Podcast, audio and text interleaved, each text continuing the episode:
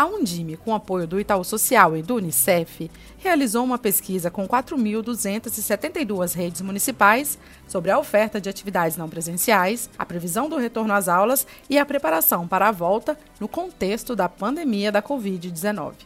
O estudo abrange 77% do total de municípios brasileiros, o que corresponde a 79% do total de matrículas das redes municipais do país.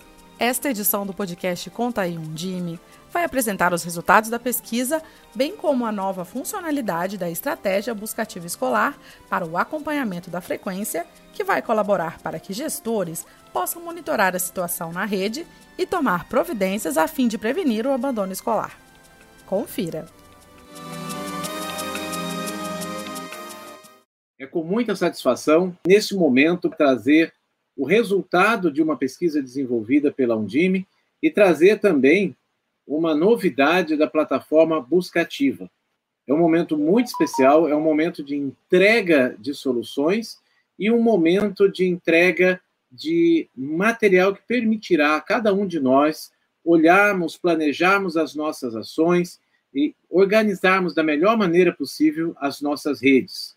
Nós contamos aqui com a participação do Ítalo Dutra, que é chefe da área de educação do Unicef Brasil. Temos também a Patrícia Mota Guedes, que é gerente de pesquisa e desenvolvimento do Itaú Social. Nós temos então a vocês, vamos compartilhar com vocês os resultados da pesquisa Ações das Secretarias Municipais de Educação durante a pandemia da Covid-19. Estes dados foram coletados entre os dias 7 e 8 de agosto. Já agradecemos também a todos que participaram deste processo de coleta, todas as redes, todo mundo que permitiu que fosse possível trazermos nesse momento importante material para que possamos planejar, fortalecer as ações de orientação neste período e nesse momento tão importante e ao mesmo tempo tão desafiador para todos nós. Esta pesquisa, ela foi realizada pela Undime e teve o apoio da Unicef e da Fundação Itaú Social. Como eu coloquei para vocês, esse material é a terceira onda de um conjunto de ações e de pesquisa que nós fizemos.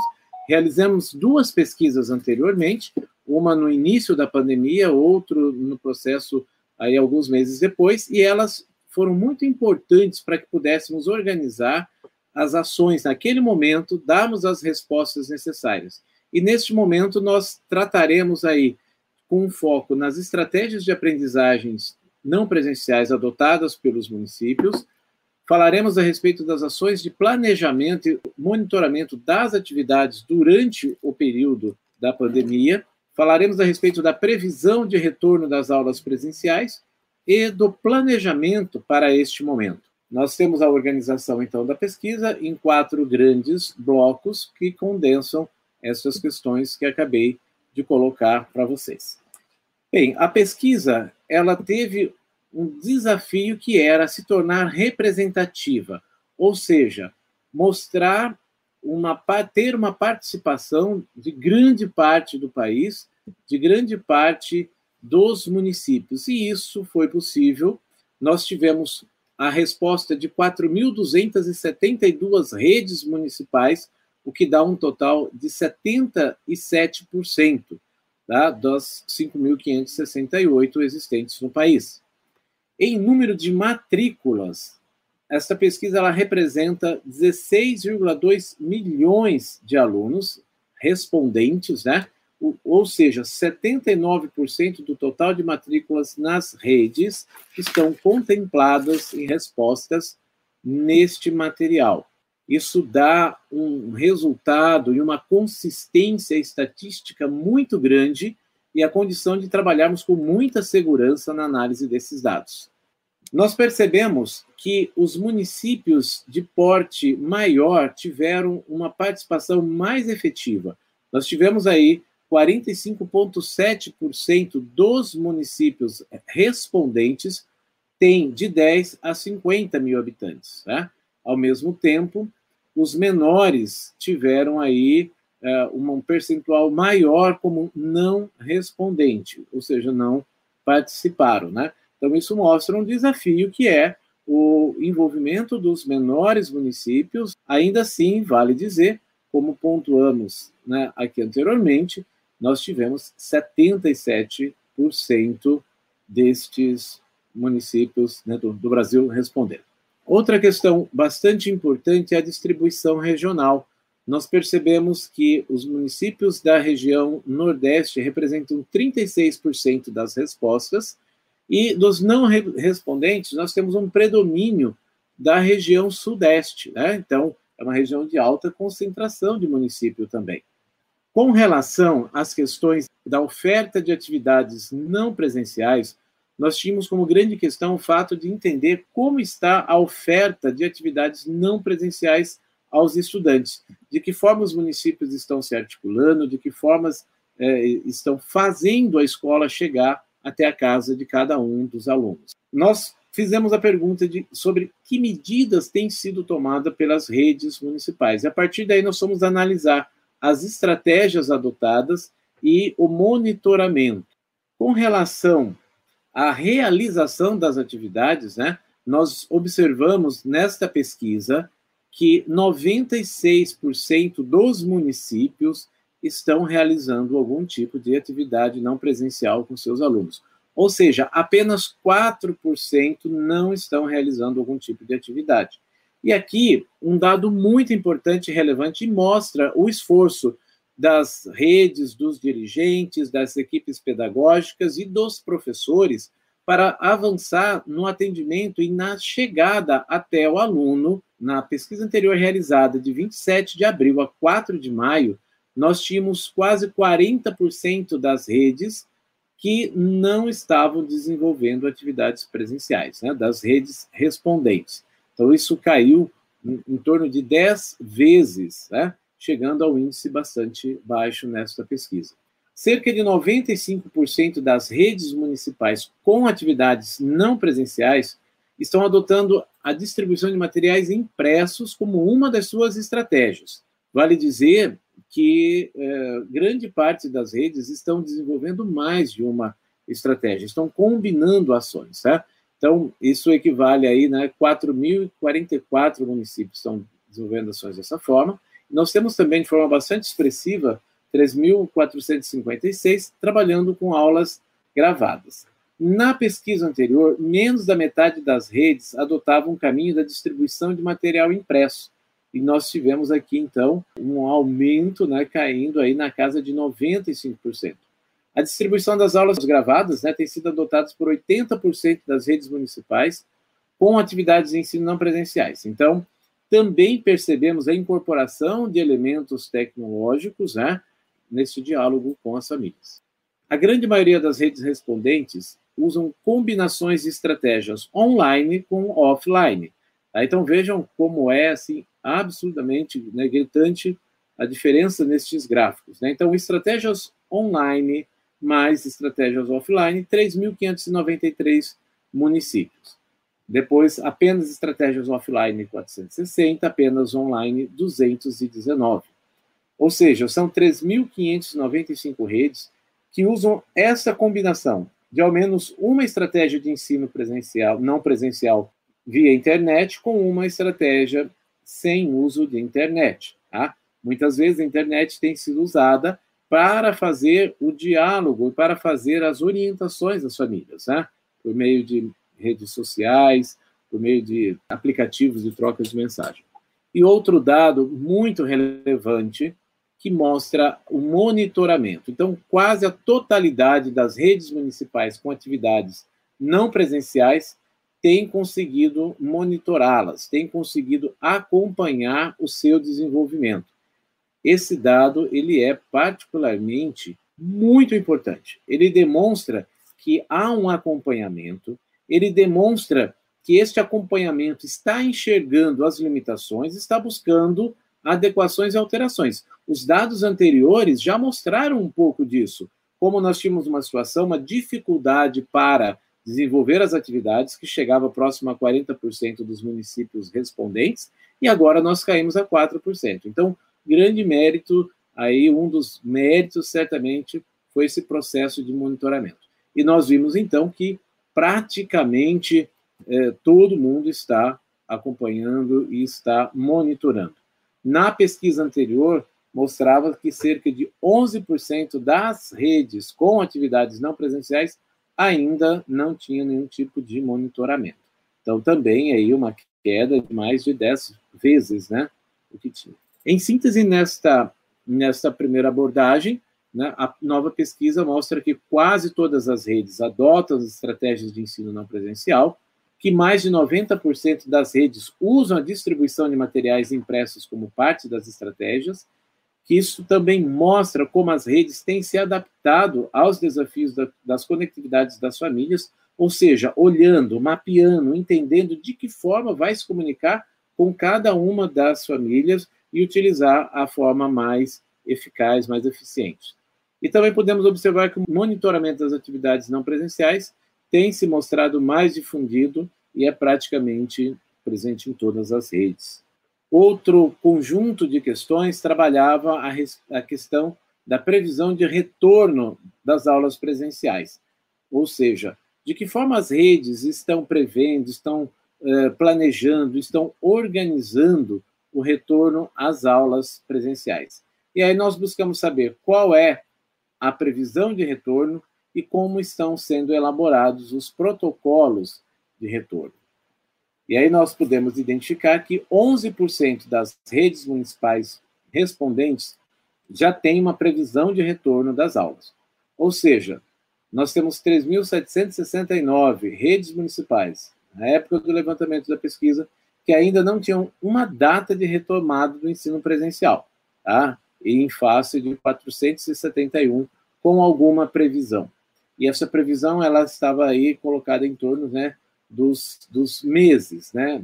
Mês de agosto, que foi a realização coleta dos dados, setembro, outubro, enfim, até dezembro. Então, são 252 redes municipais com previsão de retorno até setembro de 2020. Tá? Então, ali, agosto e setembro, totalizando as 252. E vamos perceber aí que menos de 500 municípios, né, previsão de retorno dentro deste ano. Com relação às regiões, região Nordeste e Sudeste são as regiões com mais redes com previsão de retorno. Então, o quantitativo, né, na região Nordeste, nós temos 157, 132 no, na região Sudeste, com essa previsão. É importante destacar que nós temos tido alguns estados, redes estaduais, Secretaria Estadual, algumas em diálogo com o DIM e outros não, né, discutido alguns posicionamentos com relação a esse retorno. Certamente, esse é um movimento que influenciará, de alguma forma, é, os resultados daqui para frente. Em termos de matrículas, as redes com previsão de retorno reúnem cerca de 2 milhões e 100 mil alunos. Deste, vale destacar né, que as redes municipais reúnem 256 mil alunos de educação infantil, que é um grande desafio que a gente tem pela frente, 988 mil dos anos iniciais do ensino fundamental e 467 dos anos finais. E temos aí 13 milhões e 300 mil alunos que estudam em redes municipais sem nenhuma previsão de retorno no momento da pesquisa. Bom, e a preparação para é, essa volta, né? Então, o grande desafio é saber de que forma está sendo preparado este retorno. E aí nós compreendemos que 40% das redes municipais respondentes já iniciaram ou concluíram seus protocolos de retorno.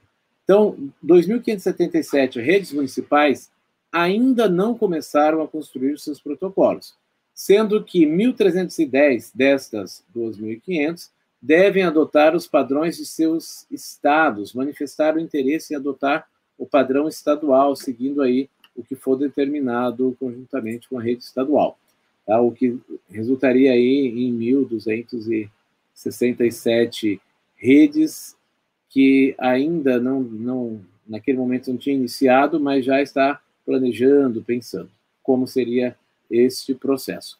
Vale dizer, né, e se nós olharmos lá para trás, nós veremos a, a dificuldade já presente em redes menores, né? então a dificuldade de você ter protocolos consistentes, de articulação intersetorial, o que é uma questão muito importante a ser é, definida. Entre os municípios menores, há uma demora maior no início da construção dos protocolos. Veja lá que 70% das redes respondentes de cidades de até 10 mil habitantes não iniciaram seus protocolos. Já entre cidades com mais de 100 mil habitantes, nós temos um processo inverso. Nós temos 76% dos municípios já iniciaram ou concluíram os seus protocolos. Né? Isso é particularmente compreensível até em função da, das equipes reduzidas que a gente tem nos pequenos municípios, né, do processo de articulação com outras áreas de governo que também têm equipes reduzidas, algumas dificuldades em, em lidar com a situação, e às vezes também uh, municípios de regiões interioranas em que o processo de contaminação está chegando de forma mais tardia, em outra proporção de tempo. Os protocolos eles estão sendo considerados com múltiplos aspectos. Vale lembrar que a Undime tem orientado, ela fez uns subsídios para elaboração de protocolo e incentivou cada município a construir o seu protocolo, a dialogar intersetorialmente com a participação da área de saúde, da área sanitária, é, da, da área financeira de cada município, né? Então, nós percebemos aí é, que há um, um número, né, uma variação pequena até com relação às incidências, né, às abordagens. Quase a totalidade das redes consideram os aspectos de saúde e pedagógico nos seus protocolos. Bom, os aspectos orçamentários foram os menos citados, no entanto, com uma expressiva né, citação também. Dessa forma, nós sintetizamos né, este bloco com as considerações de que 11% das redes municipais do país estão em previsão de retorno às aulas presenciais, 40% das redes já têm trabalhado com protocolos de retorno. Nesse quesito, as redes menores estão com maiores dificuldades. Já entre as cidades com mais de 100 mil habitantes, 76% já iniciaram ou concluíram os protocolos. E quase a totalidade das redes devem considerar aspectos de saúde e pedagógicos em seus protocolos. Então, estas são as considerações que nós temos. Este é o conjunto de dados que compartilhamos com vocês, que estará né, disponível na plataforma. Enfim, a partir dos próximos dias, dialogaremos também com os estados, com as undimes estaduais. Eu quero convidar aqui a Patrícia Guedes, que é gerente de pesquisa e desenvolvimento da Fundação Itaú Social, para falar conosco um pouquinho a respeito do contexto das duas primeiras edições da pesquisa né, realizada no Rondime, também apoiada pela Fundação Itaú Social e pelo Unicef, bem como uhum. quero também para que ela fale um pouquinho dessa ação, Patrícia, que nós temos feito constantemente de olhar para o levantamento dos dados e da, das pesquisas que nós temos como instrumento de trabalho, de que forma isso pode ajudar-nos, tá bom? Patrícia? Ótimo, obrigada, Luiz Miguel. Bom, primeiro reforçar os resultados é, muito significativos que você trouxe, Luiz Miguel, nessa terceira onda, mostrando claramente esse avanço, né, essa ampliação dos esforços e da oferta de atividades não presenciais pelas redes municipais. Isso é muito significativo. E junto com vocês na Undime, tem sido assim, muito importante ver esse movimento das seccionais também, uh, junto com a Undime Nacional, nesse esforço de discutir dados, discutir evidências para planejamento, para desenvolvimento de estratégias. Então, nesse sentido, também é um prazer estar aqui somando esforços e trazendo algumas reflexões complementares. Eu vou compartilhar, eu pensei apenas alguns dados de uma pesquisa nacional que nós temos realizado desde abril, uh, com Datafolha e outros parceiros, uh, entrevistando diretamente pais e responsáveis de crianças, adolescentes e jovens que estão no ensino fundamental e no ensino médio, acompanhando a perspectiva das famílias, dos estudantes, mas a partir dessas entrevistas com as famílias, sobre como é que está sendo esse alcance, essa chegada das atividades é, não presenciais e também a experiência, né? Como é que está sendo essa experiência de isolamento, que preocupações as famílias têm em relação a, a seus filhos, enfim. Então, e alguns desses dados reforçam muito vários resultados que o Luiz Miguel acabou de nos apresentar. É, bom, então, como eu disse, essa é uma pesquisa com uma amostra nacional uh, e significativa por regiões também. E o primeiro dado que eu queria chamar a atenção aqui reforça esses resultados super importantes que o Luiz Miguel trouxe em relação aos esforços, a ampliação dos esforços das estratégias das redes municipais. Em julho, que foi a terceira onda é, dessa pesquisa com famílias, nós já constatamos uma ampliação muito relevante na oferta das atividades não presenciais, já, já em julho nós já tínhamos 82% dos estudantes tendo recebido algum tipo de atividade não presencial para fazer em casa, apesar dela ainda ter uh, desigualdades, né, disparidades regionais, as regiões que mais tiveram crescimento desde a primeira onda lá em abril foram justamente as regiões norte e nordeste. Então a gente vê esse avanço e a gente vê esse avanço bem significativo para estudantes das redes das escolas municipais nos anos iniciais e anos finais. Um segundo ponto, que também está ligado a, ao que o Luiz Miguel trouxe, né, sobre a importância de, de se pensar em atividades que mesclem uh, tanto impresso quanto atividades que precisem de celular ou outros equipamentos, é que as atividades mais realizadas têm sido aquelas atividades realizadas por celular e material impresso. Uh, e isso se mantém permanente ao longo dos meses, as famílias realmente acabando fazendo muito essa combinação é, do impresso com o online, sobretudo via celular.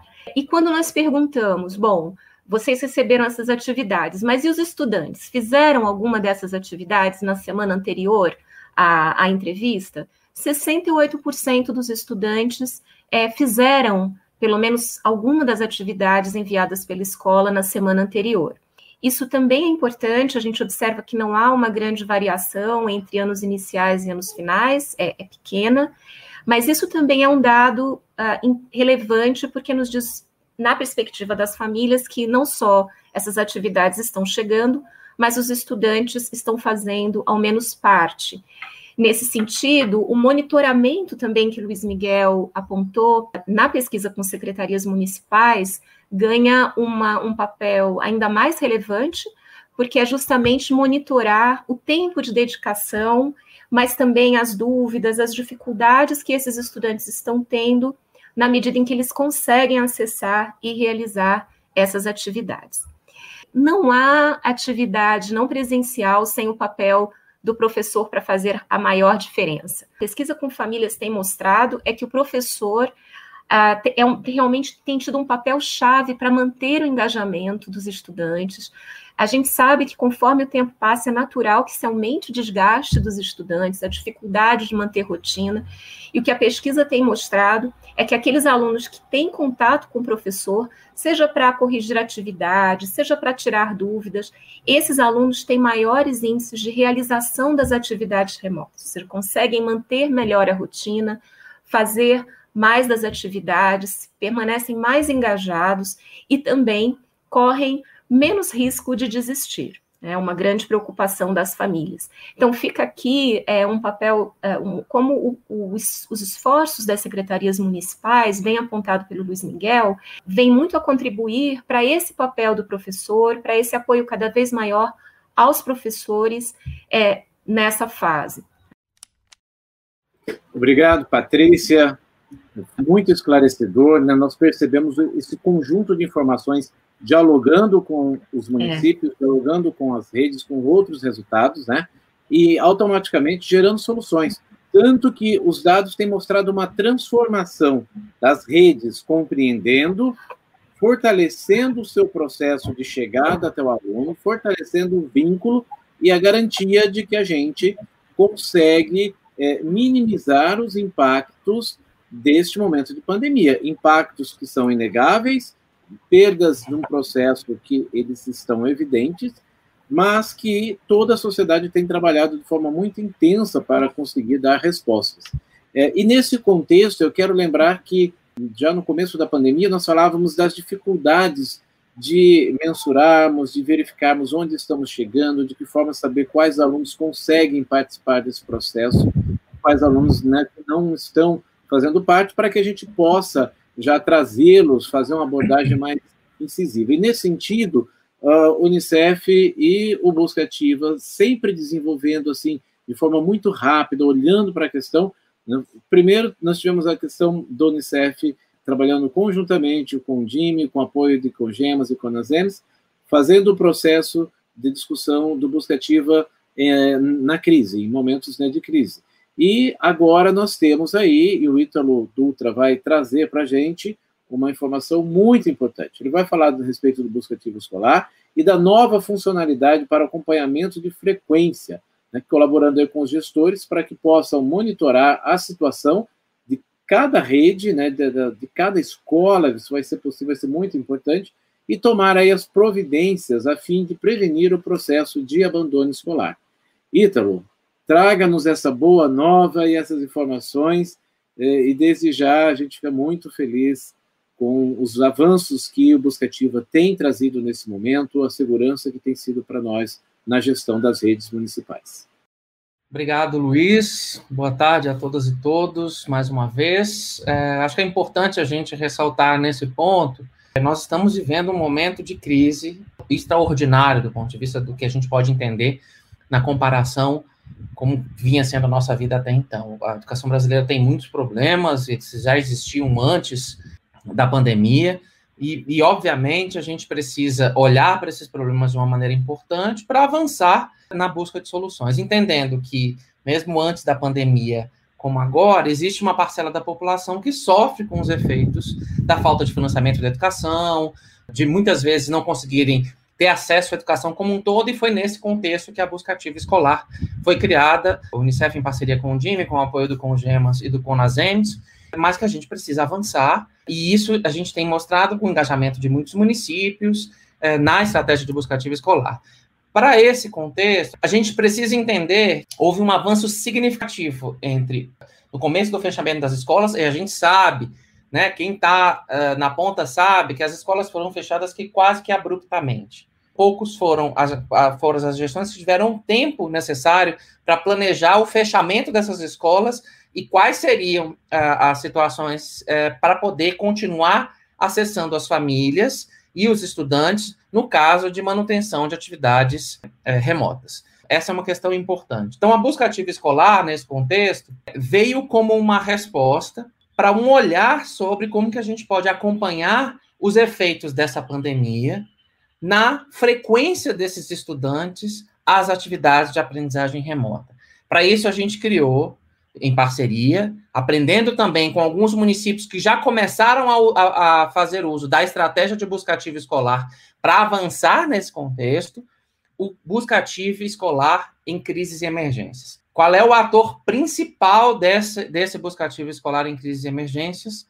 A escola, que é o lugar que, nesse momento, consegue identificar quais são os estudantes que estão ou não acompanhando as atividades remotas né? Porque esses são os que correm mais risco de, quando as escolas reabrirem, não voltarem para as salas de aula presencial. E, obviamente, por não estarem acompanhando as atividades remotas, o risco de perda do vínculo com as escolas é, é enorme. Qual que é a ideia por trás da busca ativa escolar?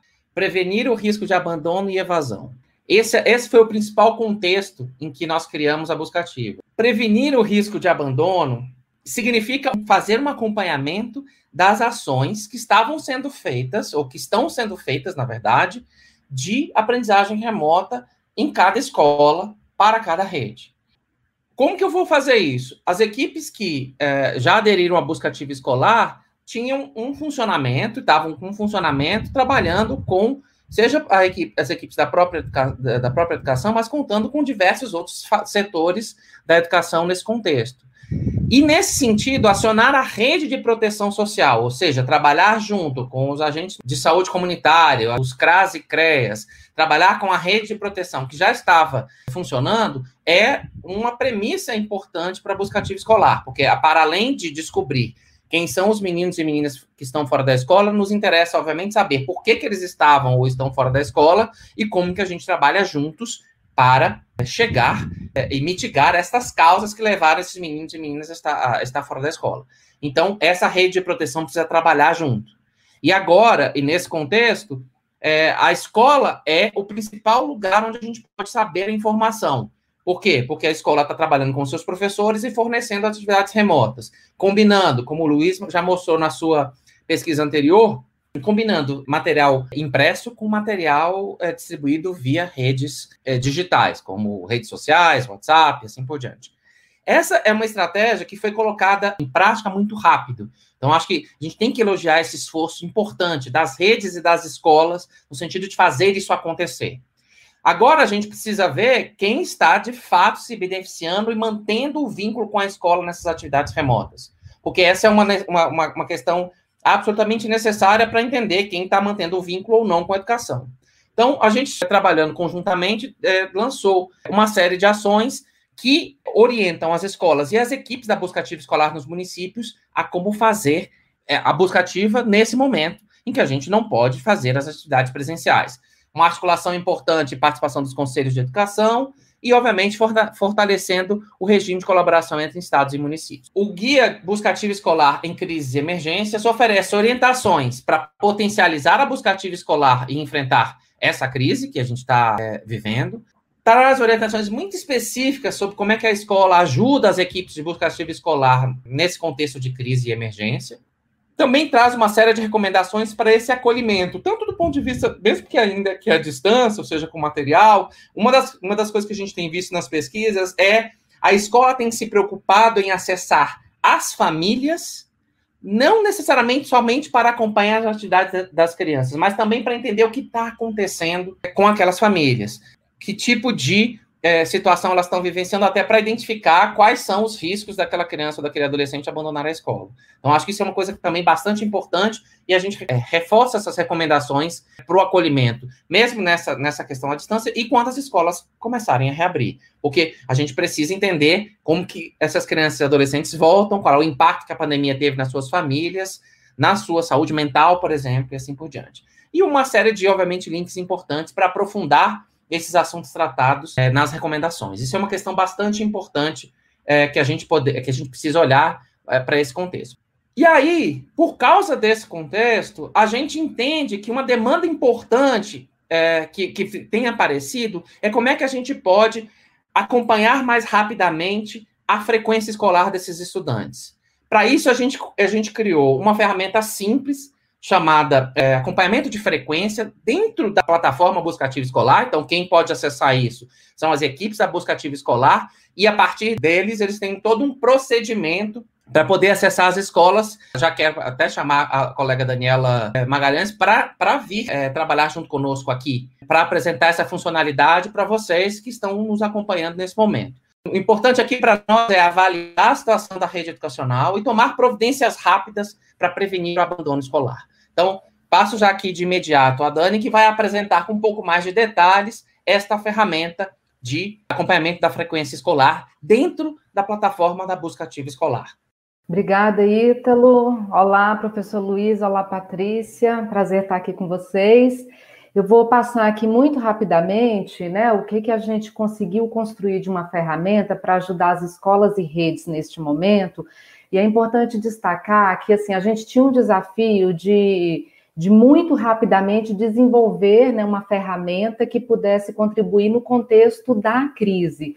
Então, o que nós fizemos foi construir uma ferramenta que ajude as escolas a ter uma noção mais geral da sua situação. Então, é um, um, acompanhamento de frequência das turmas e não individuais de cada aluno, como, por exemplo, é o diário de classe mas a gente acha que vai ser muito potente, né, do ponto de vista da gestão escolar e da gestão das secretarias de educação, para eles entenderem como é que está é, a situação das suas escolas, né, poder tomar providências para especialmente prevenir o abandono escolar, que é, é a situação que a gente tem visto aí de forma mais preocupante, né, que essa pandemia pode acarretar. Então, como o Ítalo falou, essa funcionalidade ela, é, ela está disponível para o Brasil todo, mas para os municípios e os estados que fizeram adesão à busca ativa escolar. Então, a porta de entrada para usar a funcionalidade é por meio da plataforma da Buscativa Escolar. Os coordenadores operacionais e os supervisores institucionais da educação, que são os nomes que a gente dá né, para essas equipes de buscativa em nível municipal, eles é que vão acessar essa, essa funcionalidade, e no estado, o coordenador estadual. Então, o que, que essa, essa equipe de buscativa precisa fazer? Contactar as secretarias municipais e estaduais é, de educação, né, para apresentar essa funcionalidade e começar, então, a cadastrar as pessoas de referência na escola para que ela então consiga é, operar dentro dessa funcionalidade. Então, esse é um primeiro passo. Quando o coordenador é, municipal ou estadual acessa a busca ativa escolar, já automaticamente o sistema dá para ele toda a relação de escolas municipais e estaduais que existem ali naquele município, naquele estado. Então, já está todo cadastrado, com código INEP, tudo certinho. A única coisa que ele precisa fazer é cadastrar o e-mail de uma pessoa de referência da escola. Né? Por isso que a gente tem aquele passo anterior de mobilizar as escolas e as secretarias para elas entenderem a funcionalidade né? e escolherem quem vai ser essa pessoa de referência em cada escola. Provavelmente um secretário escolar, alguém de nível de coordenação da gestão da escola. Essa pessoa, então, é cadastrada, tem um e-mail cadastrado, e ela vai receber, nesse e-mail que ela, ela colocou, uma mensagem da busca ativa escolar para ela, então, cadastrar as turmas daquela escola que vão passar a utilizar é, essa funcionalidade. Como é que funciona? Ela pode cadastrar quantas turmas ela quiser, tá? É aberto isso, assim, depender do número de turmas que a escola tem, ele então pode cadastrar à vontade o número de turmas que tiver e ele vai ter que escolher a periodicidade com a qual ela quer fazer o acompanhamento da frequência, se vai ser diário, semanal, quinzenal ou mensal. E essa escolha, ela depende muito da modalidade que aquela rede, aquela escola, né, está ofertando. A gente sabe, e as pesquisas aí, inclusive a da Undime tem mostrado, né, que assim, há uma variedade muito grande de ofertas educacionais nesse momento, né? Então, tem escolas que estão tá conseguindo fazer é, atividades diárias, outras uma vez na semana, uma vez na quinzena. Que então, assim, é, se eu encontro com os meus alunos, né, uma vez por semana, é nesse dia do encontro que eu vou ter condições, então, de fazer um levantamento da frequência daquela turma para poder preencher aí na funcionalidade. Então, essa escolha da periodicidade depende do modelo que a escola e a rede esteja utilizando.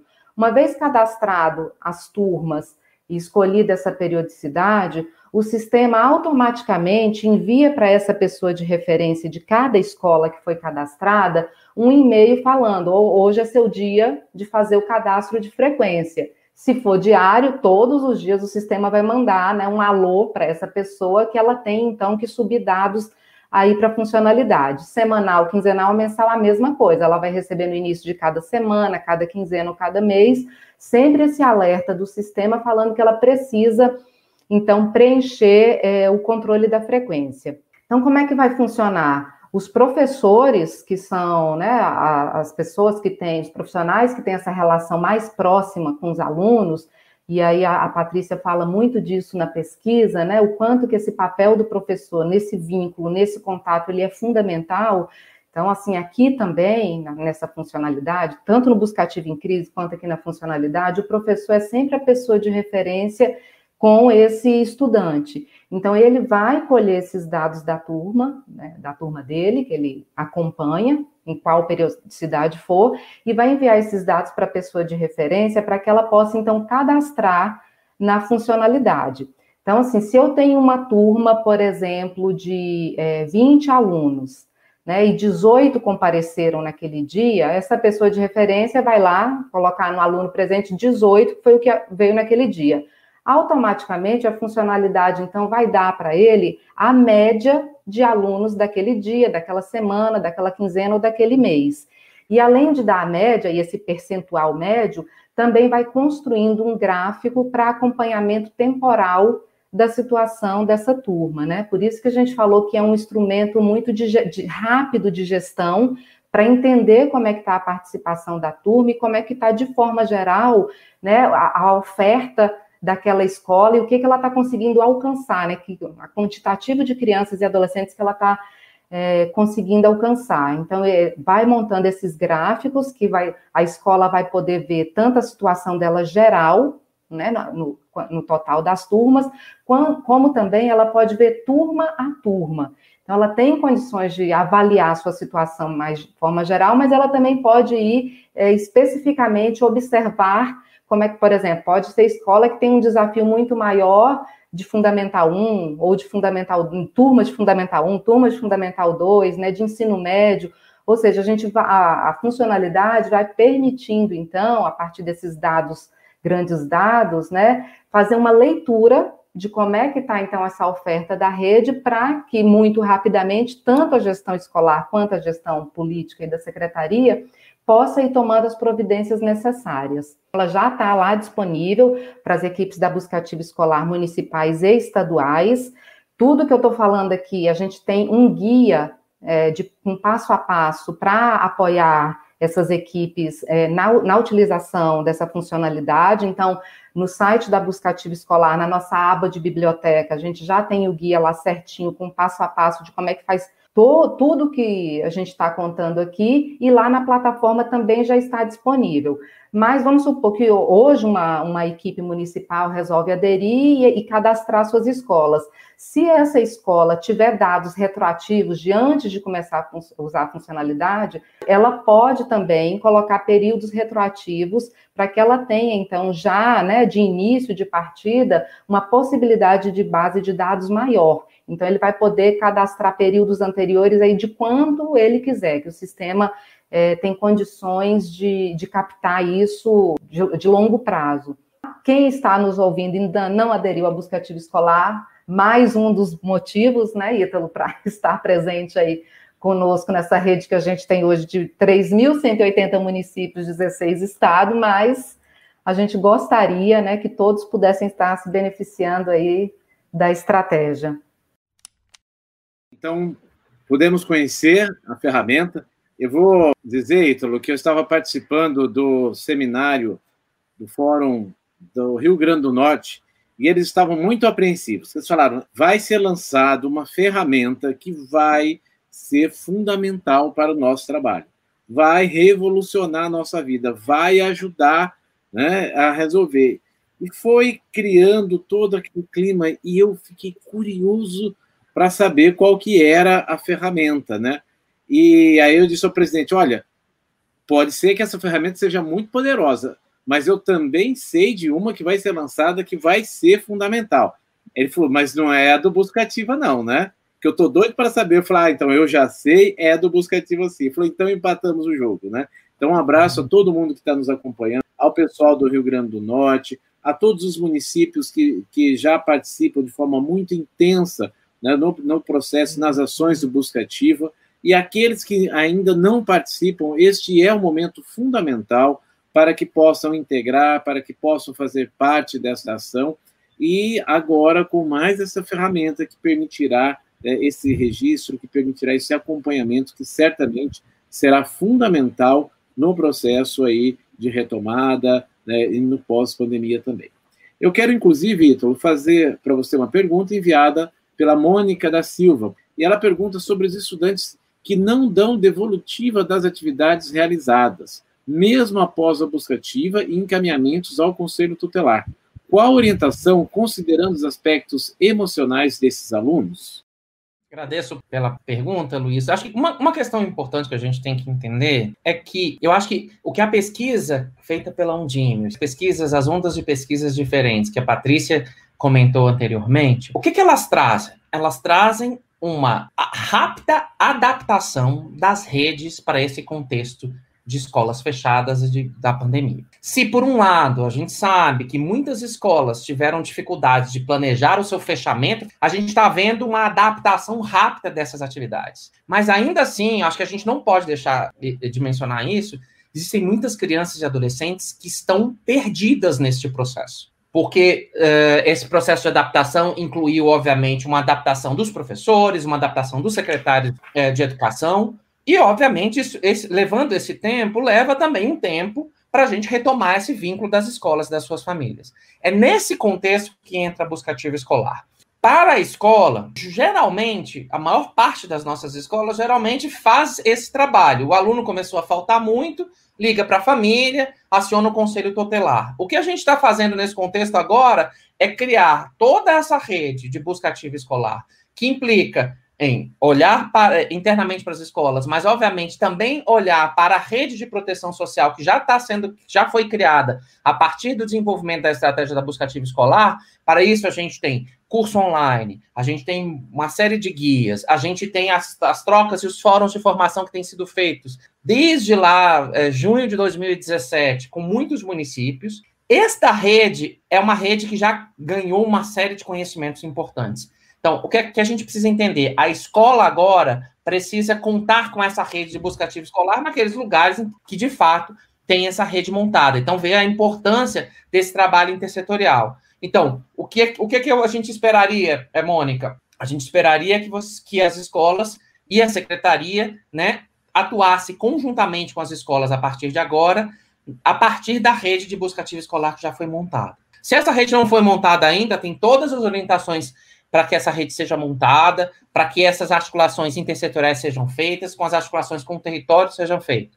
Por quê? Porque para quem é menos vulnerável, para quem está em situação mais tranquila, a resposta ao envio dos materiais das, da escola para as famílias tal, é mais rápida. Quem é que fica para trás? Aqueles que são os mais vulneráveis. É por isso que a gente está falando aqui da importância da busca ativa escolar. E, portanto, é por isso que a gente lançou essa ferramenta de acompanhamento de frequência, não para essa ferramenta ser algo que ela não, ela não permite um olhar aluno a aluno, ela permite um olhar como é que estão a, a frequência em, em cada turma. E, obviamente, se eu estou observando que ao longo do tempo a frequência na, na turma da Daniela aqui, que está aqui junto conosco, é, não passa de 80%, significa que 20% dos estudantes que estavam matriculados lá no início, antes da pandemia, estão não estão sendo atingidos pelas atividades. E, e é nesse contexto que a gente precisa ir atrás desses meninos e meninas. E aí não é a escola sozinha, é a rede que a busca ativa escolar é, sugere montar a partir dos serviços que já existem de proteção social, ainda que a gente saiba. Acho que a gente também não pode deixar de mencionar isso,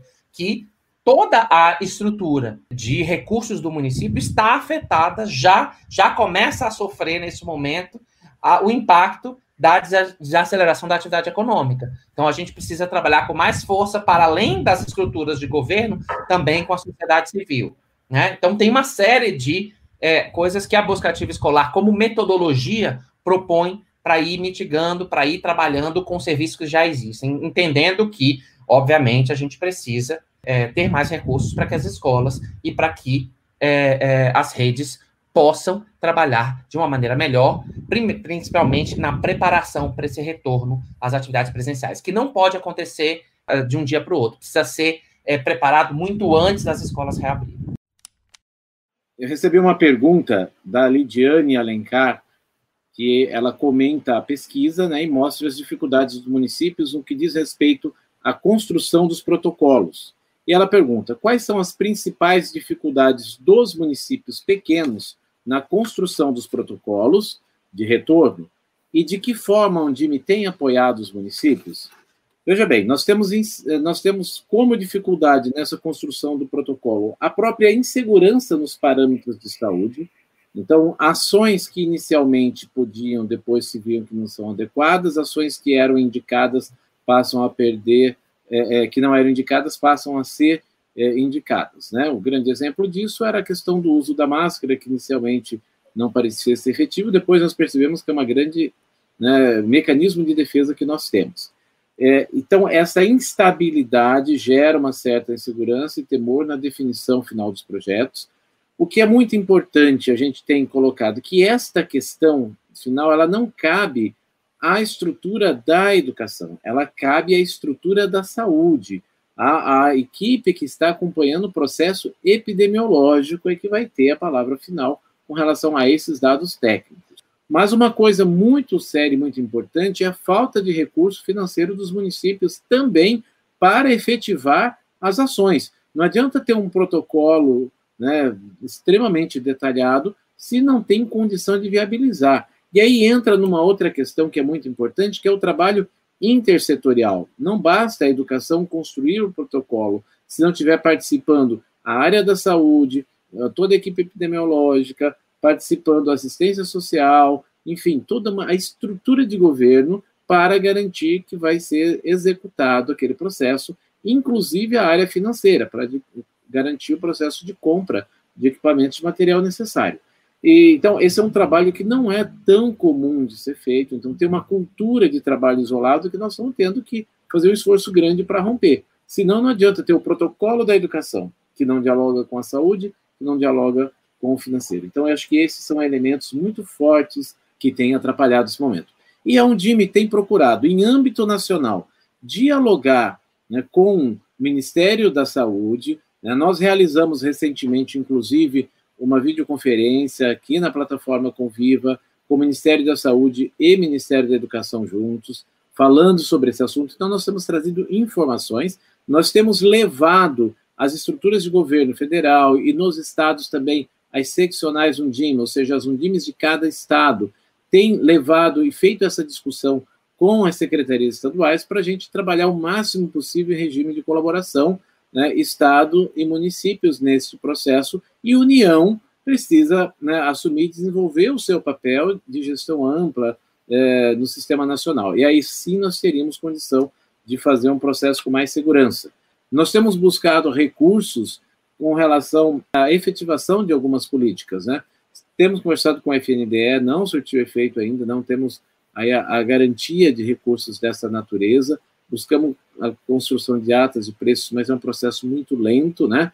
E, então, houve uma liberação de recurso pequeno por parte do Ministério da Saúde para ser utilizado em programas escolares, né, programa de saúde da escola, e deve ter um, re, um recurso saindo nos próximos dias que é, é recurso não executado da Secretaria de Educação Básica. Nós já tivemos uma conversa e está no processo interno de tratar. Tá? Paralelamente a isso, é muito importante que a gente continue, é, um DIME e outras entidades, trabalhando essa questão da necessidade do financiamento, porque os municípios estão com muita dificuldade no processo e não vai se construir protocolos que não possam ser cumpridos e nem que não sejam eficazes. Né? mas o processo está avançando, da mesma forma com que avançou no acompanhamento das atividades pedagógicas, eu estou muito otimista que avançará rapidamente e em algumas semanas esse número será realmente muito baixo de município que ainda não tem, né, ou que vai fazer opção por seguir os protocolos dos seus estados. Eu tenho aqui uma pergunta, Patrícia, é, que veio para você. Não tem identificação aqui de quem fez, mas a pessoa diz, ela pergunta: Quais são as ações que o Itaú Social tem desenvolvido para apoiar a educação dos municípios nesse tempo de pandemia? Perfeito. Acho que ah, Primeiro, acho que várias, estou vendo vários comentários no chat, reconhecendo um ponto importante que você trouxe, Ítalo, que a crise, os desafios, as dificuldades, as desigualdades na educação já existiam antes da pandemia. E acho que tem vários comentários assim que eu acho super relevantes, e eu aproveito esse gancho para reforçar que no contexto da pandemia, primeiro, nós mantivemos nossa missão e nosso foco em dois pilares: formação dos profissionais da educação básica e uh, fortalecimento das organizações da sociedade civil que atuam com crianças, adolescentes e outras organizações da sociedade civil, como conselhos, por exemplo. Então, é, esse nosso, esses nossos pilares de atuação é, se mantêm. O que aconteceu foi que, além desse trabalho mais direto com redes municipais, no, no, no, trabalho de gestão, de formação, de formação de professores também, no trabalho com redes com estados como Bahia e Pernambuco, no regime de colaboração com municípios, é, com foco nos anos finais, esse trabalho se manteve mas também precisou se adaptar, porque grande parte da nossa formação precisou ser adaptada né, para meios não presenciais. É, mas o que nós vimos é que professores, gestores responderam de forma muito ávida a essa formação e esse, esse aprimoramento. E, além disso, nós desenvolvemos ações adicionais. Então, dentro do nosso ambiente virtual de formação, que é o polo.org.br, nós desenvolvemos, e, e, aí a escuta com a Undime foi muito importante no desenvolvimento aí desses percursos formativos, um, um conjunto de cursos para gestores é, autoinstrucionais, rápidos, com ferramentas, para gestores de redes, gestores escolares e professores, é, chamado Educação na Pandemia. E lá a gente é, entra com assuntos desde do campo da gestão administrativo-financeira, gestão pedagógica, o desafio de planejamento das atividades, assim como questões ligadas a currículo, né? A gente tem aí a BNCC, então como é que olhar marcos de aprendizagem fundamentais, como apoiar os professores nesse planejamento das atividades durante o contexto da pandemia. Então, essas atividades é, têm se intensificado né, e se adaptado, e ah, ações emergenciais para organizações sociais também, e o fortalecimento da rede de proteção. Acho que um ponto que tanto Ítalo, Luiz Miguel, Dani mencionaram também é a necessidade de um grande trabalho intersetorial. O que a gente fez foi manter nossas ações, adaptá-las ao contexto e adicionar também ações adicionais, é, inclusive ações emergenciais para organizações.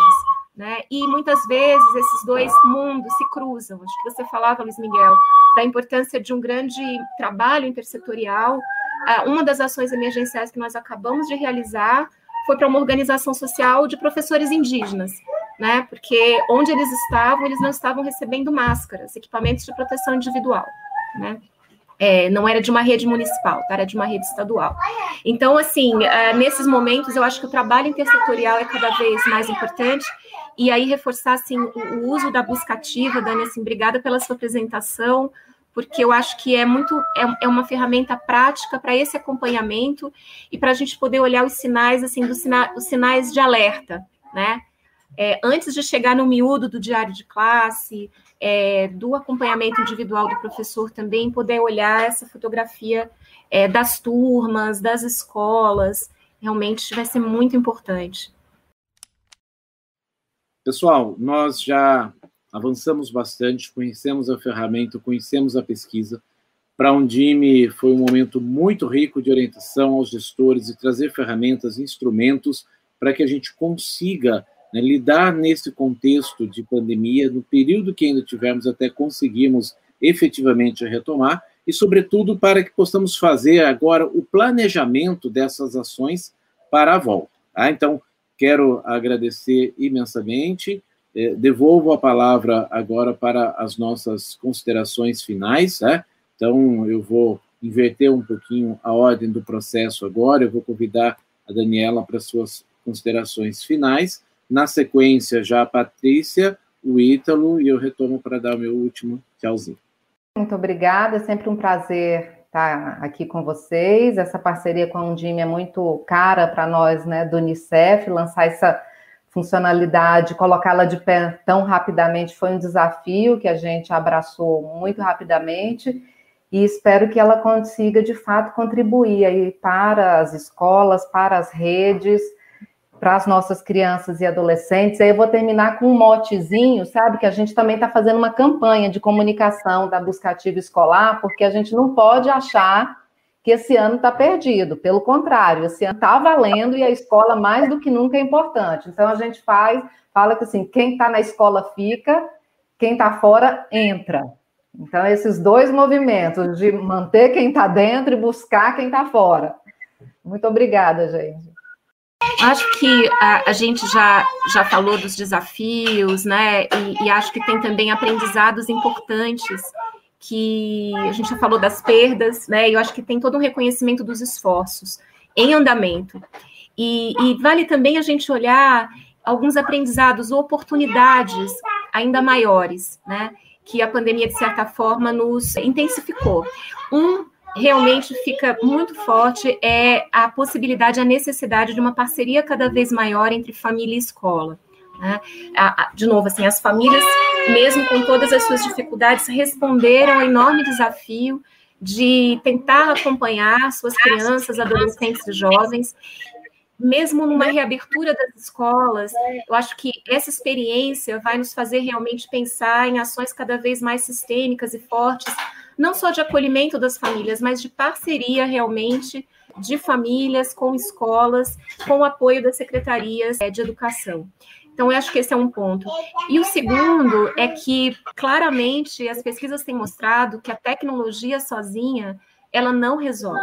Então, se por um lado a gente já sabe hoje que ensino não presencial ele não precisa ser um artigo de luxo, ele pode sim potencializar o aprendizado, mesmo ele sozinho, ele não resolve, o professor tem um papel chave, ele continua tendo um papel chave no engajamento dos estudantes. Então, toda a pauta de investimento na educação, apoio ao Fundeb aprovado, sua implementação é cada vez mais importante para que justamente possa ser garantido esse apoio, essa valorização dos profissionais da educação pública para a garantia do direito à educação a todos e todas. Então, era isso. E agradecer a oportunidade de estar aqui nesse diálogo e ouvir os comentários de escolas, secretarias, professores participando aqui. Muito obrigada. Obrigado, Patrícia. Ítalo. Obrigado, Luiz. Quero, acho que, reforçar um pouco aí as palavras da Patrícia, principalmente dizendo, não podemos esquecer, ainda estamos no meio de uma pandemia a gente já tinha uma série de dificuldades antes. Ainda assim, a gente, eu acho que se tem uma coisa inegável nesse contexto é que a educação pública brasileira está viva, está atuante, fez um esforço descomunal para se manter no meio desta crise, onde a gente tem muita criança e adolescente com falta de acesso é, às redes digitais, onde a gente sabe a importância da escola para a segurança alimentar nas nossas famílias. Então, tem muita coisa que aconteceu e que o setor educacional podem dizer o que for, é, mas deu uma resposta rápida, é, no contexto, avançou muito rapidamente nisso. Eu acho que a gente também tem que entender que muitas coisas aconteceram de março para cá. É, estamos todos ainda muito preocupados, a, a pandemia sim mostra sinais de arrefecimento, a gente já está com as cidades, pelo menos se achando voltando ao normal, mas a gente ainda corre muitos riscos. De qualquer forma, a gente vai ter que aprender a conviver com esse vírus eh, enquanto a gente não tiver de fato uma vacina testada, eficaz e que toda a população seja vacinada. Então, o setor educacional sofre com isso e está mostrando sinais claros de que tem força para dar uma resposta contundente, mas a educação não trabalha sozinha. A educação trabalha a partir da articulação com a rede de proteção e, principalmente, a, a garantia do direito à educação de crianças e adolescentes é uma tríade, que é a, a família, a sociedade e o Estado. E a escola representa exatamente aquilo que o Estado trabalha. Então, a gente precisa trabalhar juntos nesse contexto. Professores estão sobrecarregados, professores precisam ser valorizados nesse contexto, mudaram rapidamente. Quem já trabalhou com educação à distância ou com, a, com trabalho de atividade remota sabe que dá muito mais trabalho fazer esse, isso, isso tudo acontecer à distância do que presencialmente porque existe uma, uma, uma, quantidade de coisas de preparação, o retorno, o feedback direto é muito mais difícil. Então, a gente está num contexto de crise ainda, essa crise ainda não passou, e a gente está vendo e trabalhando em parceria com o DIME, com os municípios e com os estados, para tentar mitigar o que está acontecendo. Então, acho que a pesquisa mostra esses avanços. A gente ainda tem, sim, um compromisso enorme de ir atrás de todos, não podemos deixar ninguém para trás.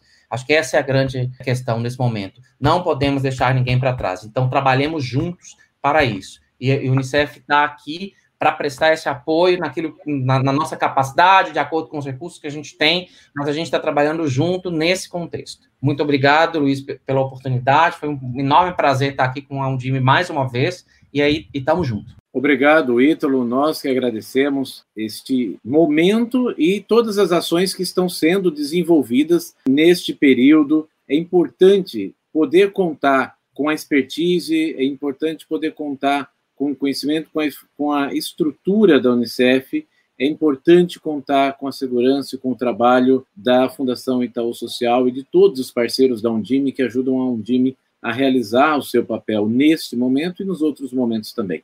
Eu quero parabenizar a todos os dirigentes municipais de educação, coordenadores pedagógicos, diretores de escolas e professores pelo esforço feito nesse momento. Essa pesquisa demonstra, sobretudo, este esforço. No entanto, a gente sabe que é preciso fazer mais ainda, agora e no processo futuro na volta. Nós estamos aprendendo muito, nunca aprendemos.